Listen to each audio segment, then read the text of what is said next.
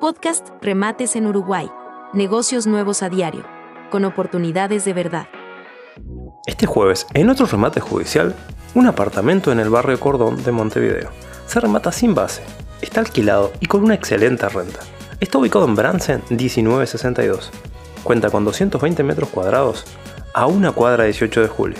Se remata en Salto, en la calle 33, esquina Artigas, este jueves a partir de las 15 horas. Por más informes, puedes comunicarte con el rematador Teixeira al 099 738020.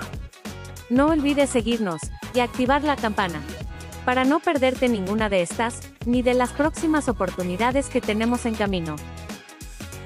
Podcast Remates en Uruguay. Negocios nuevos a diario. Con oportunidades de verdad.